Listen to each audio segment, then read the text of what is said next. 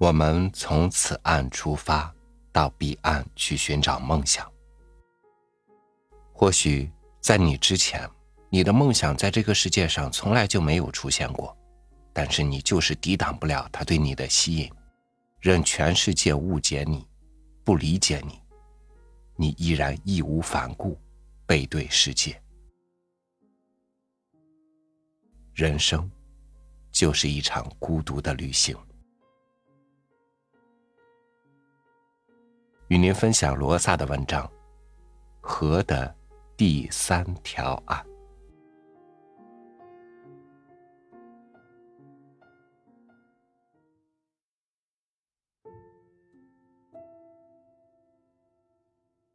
父亲是一个尽职、本分、坦白的人。据我认识的几个可以信赖的人说，他从小就这样。在我的印象中，他并不比谁更愉快或更烦恼，也许只是更沉默寡言一些。是母亲，而不是父亲在掌管着我们家。他每天都责备我们，姐姐、哥哥和我。但有一天。发生了一件事，父亲经自己去订购了一条船。他对船要求很严格，小船要用含羞草木特制，牢固的可以在水上漂二三十年，大小要恰好供一个人使用。母亲唠叨不停，牢骚满腹。丈夫突然间是想去做渔夫或猎人吗？父亲什么也没说。离开我们家不到一英里，有一条大河流经，水流平静，又宽又深，一眼望不到对岸。我总忘不了小船送来的那一天，父亲并没有显出高兴或别的什么神情，他只是像往常一样戴上帽子，对我们说了声再见。没带食物，也没拿别的什么东西。我原以为母亲会大吵大闹，但她没有，脸色苍白，紧咬着嘴唇。从头到尾，她只说过一句话：“如果你出去，就待在外面，永远别回来。”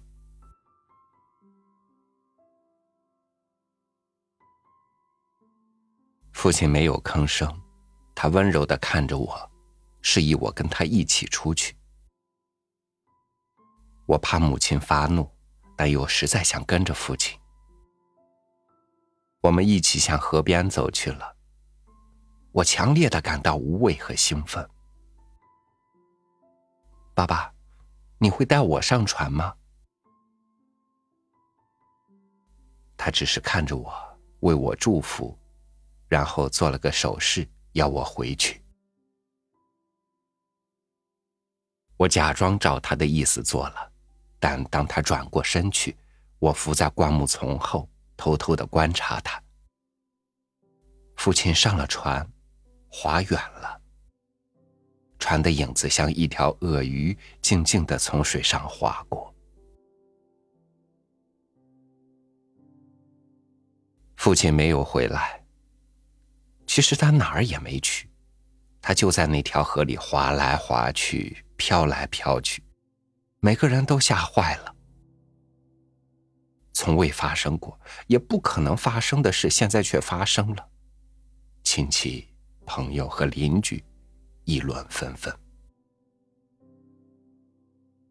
母亲觉得羞辱，她几乎什么都不讲，尽力保持着镇静。结果几乎每个人都认为，虽然没有人说出来过，都认为我父亲疯了。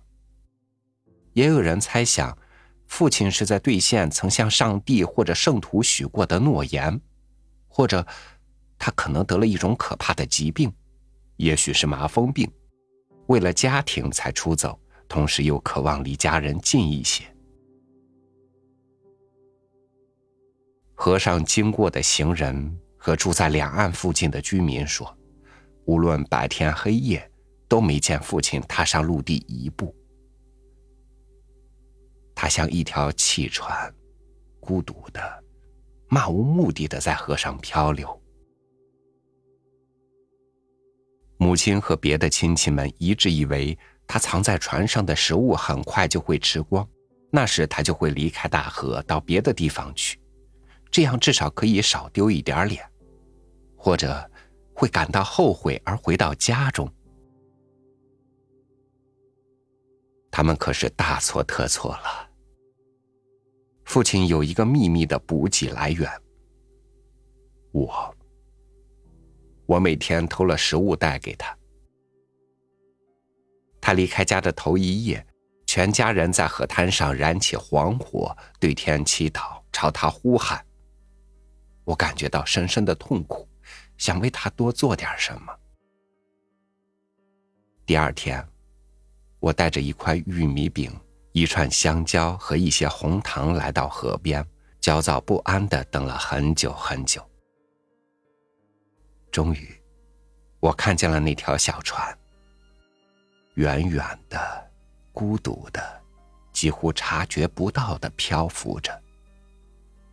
父亲坐在船板上，他看见了我，却不向我划过来，也没有做任何手势。我把食物远远的拿给他看，然后放在堤岸的一个小石穴里。动物找不到，雨水和露水也湿不了。从此以后，我天天这样。后来我惊异的发现，母亲知道我所做的一切，而且总是把食物放在我轻易就能偷到的地方。她怀有许多不曾流露的情感。母亲叫来他的兄弟帮助做农活和买卖，还请来学校的教师给我们上课，因为我们已经耽误了很多时光了。有一天，应母亲的请求，一个牧师穿上法衣来到河滩，想驱走附在父亲身上的魔鬼。他对父亲大喊大叫，说他有责任停止这种不敬神的顽固行为。还有一次，母亲叫来两个士兵，想吓吓父亲，但一切都没有用。父亲从远处漂流而过，有时远的几乎看不见。他从不搭理任何人，也没有人能靠近他。当新闻记者突然发起袭击，想给他拍照时，父亲就把小船划进沼泽里去了。他对地形了如指掌，而别人进去就迷路。在他这个方圆好几英里的迷宫里，上下左右都是浓密的树丛，他不会被人发现。我们不得不去习惯父亲在河水上漂浮这个念头，但事实上却不能。我们从来没有习惯过。我觉得我是唯一多少懂得父亲想要什么和不想要什么的人。我完全不能理解的是，他怎么能够忍受那种困苦，白天黑夜、风中雨里、酷暑严寒，却只有一顶旧帽和单薄的衣衫，日复一日，年复一年。生命在废气和空气中流逝，他却一点都不在意，从不踏上泥土、草地、小岛或河岸一步。毫无疑问，他有时也把船系在一个隐秘的地方，也许小岛的顶端，稍微睡一会儿。从没生过火，甚至没有划燃过一根火柴。他没有一丝光亮，仅仅拿走我放在石穴里的一点点食物，对我来说那是不足为生的。他的身体怎么样？不停的划桨要消耗他多少精力？每到河水泛滥时，裹在激流中那许多危险的东西，树枝、动物尸体等等，会不会突然撞坏他的小船？他又怎么能幸免于难？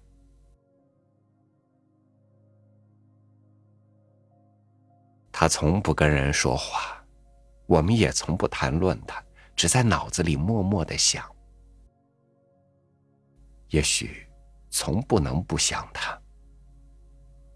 如果有片刻似乎没想他，那也只是暂时，而且马上又会意识到他可怕的处，而且马上又会意识到他可怕的处境，而从中惊醒。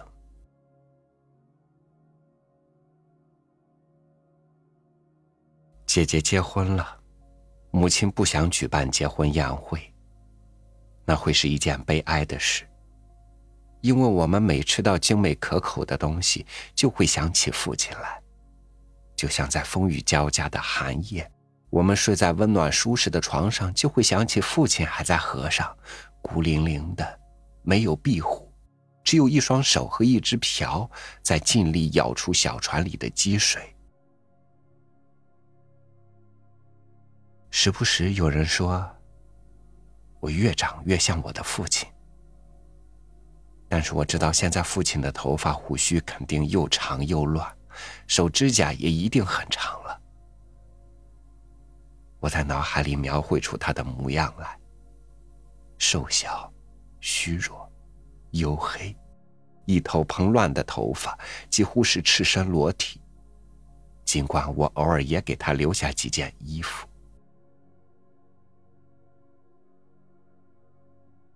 看起来他一点也不关心我们，但我还是爱他，尊敬他。无论什么时候，有人因我做了一些好事而夸我，我总是说：“是爸爸教我这样做的。”这不是确切的事实，但这是那种真诚的谎言。我说过，父亲似乎一点也不关心我们。但他为什么留在附近？为什么他既不顺流而下，也不逆流而上，到他看不见我们，我们也看不见他的地方去？只有他知道。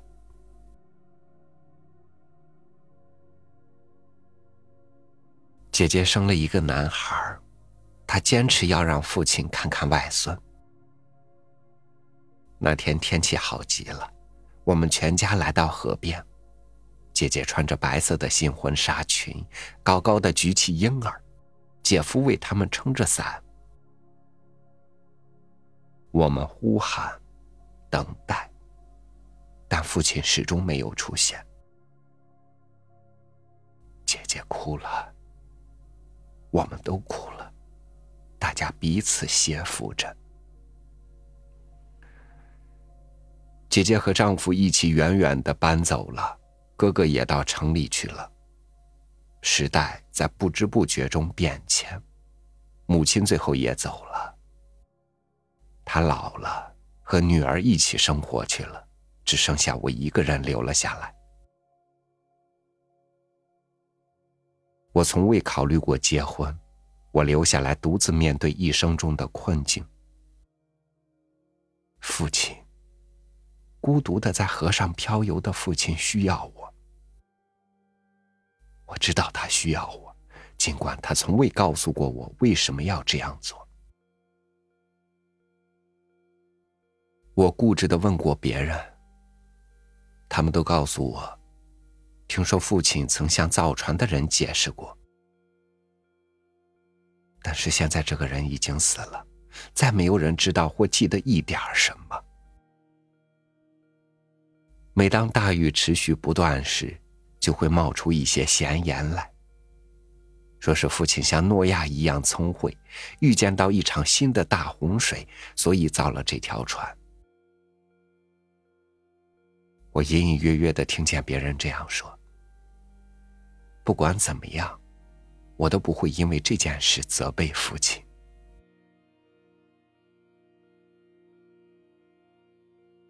我的头发。渐渐的灰白了，只有一件事让我很难过。我有什么不对？我到底有什么罪过？父亲的出走却把我也扯了进去。大河总是不间断的更新自己。大河总是这样。我渐渐因年老而心碎力竭，生命踌躇不前，同时受到疾病和焦虑的袭击，患了风湿病。他呢？为什么？为什么要这样？他肯定遭受了更可怕的伤痛。他太老了，终有一天他会精疲力竭，只好让小船翻掉，或者听任河水把小船冲走，直到船内积水过多而沉入滚滚不停的钱流之中。这件事沉沉的压在我心上。他在河上漂泊，我被永远的剥夺了宁静。我因不知道到底发生了什么而感到罪过，痛苦是我心里裂开的一道伤口。也许我会知道，如果事情不同，我开始猜想什么地方出了差错。别想了。难道我疯了？不，在我们家里这么多年来，从没提到过这个词。没有人说别人疯了，因为没有人疯，或者每个人都可能疯了。我所做的一切，就是跑到河边，挥舞手帕。也许这样他会更容易看见我。我完全是强迫自己这样的。我等待着，等待着。终于，他在远处出现了。那儿，就在那儿，一个模糊的身影坐在船的后部。我朝他喊了好几次。我庄重的指天发誓，尽可能大声喊出我急切想说的话：“爸爸，你在河上浮游的太久了，你老了，回来吧。你不是非这样继续下去不可。回来吧，我会代替你。就在现在。”如果你愿意的话，无论何时，我会踏上你的船，顶上你的位置。说话的时候，我的心跳更厉害了。他听见了，站了起来，挥动船桨向我划过来。他接受了我的提议。我突然浑身站立起来。因为他举起他的右臂向我挥舞。这么多年来，这是第一次。我不能，我害怕极了，毛发直竖，发疯的跑开了，逃掉了。因为他像是另外一个世界来的人。我一边跑一边祈求宽恕，祈求，祈求。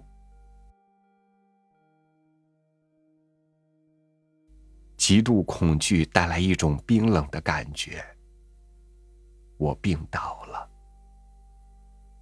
从此以后，没有人再看见过他，听说过他。从此，我还是一个男人吗？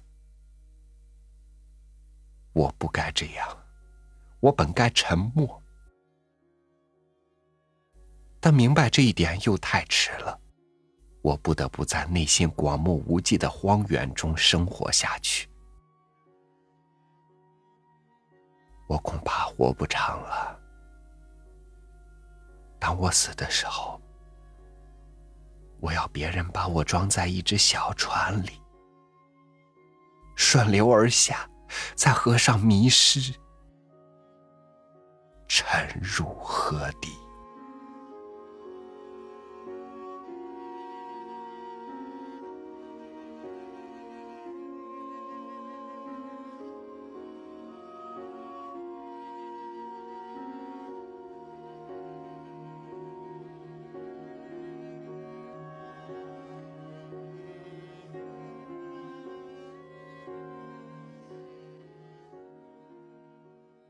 是不是也时常感觉到自己仿佛来自另一个世界？眼前的一切，有时突然就觉得陌生，觉得他们不在你的心里呢？其实我们每个人都孤独的向往着自己的第三条岸，能够让我们彼此理解、彼此懂得的，是人间的爱。感谢您收听我的分享，欢迎您关注微信公众号“三六五读书”，收听更多经典文章。我是超宇，祝您晚安，明天见。